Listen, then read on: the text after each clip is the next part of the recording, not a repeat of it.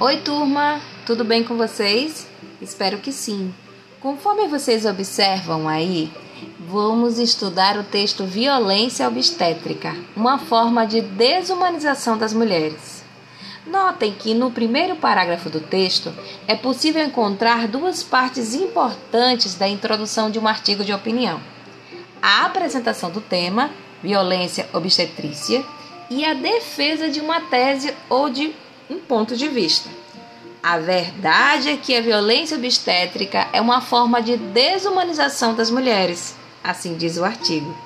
Releiam o primeiro parágrafo e revejam esses dois pontos: a apresentação do tema e a defesa.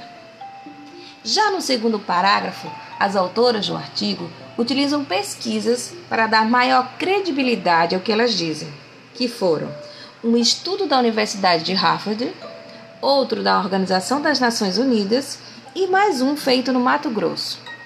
Com base nessas pesquisas, elas afirmaram que pouco sabemos da realidade de mulheres com deficiência, em particular daquelas com deficiência intelectual.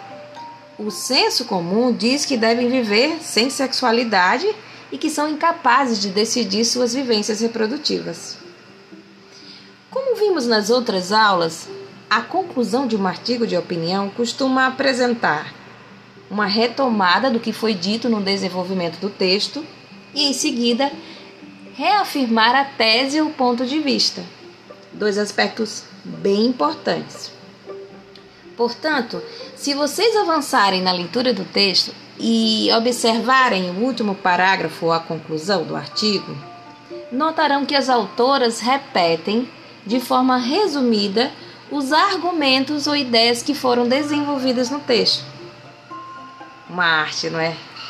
Em seguida, elas retomam o ponto de vista ou tese, agora já comprovada, porque elas já têm peso para falar sobre isso, quando dizem todas essas são expressões de violência obstétrica, uma forma silenciosa e perene de violência baseada em gênero. Convido vocês a retomarem o artigo de opinião e reverem esses pontos que falei agora. Desejo uma ótima tarde para vocês.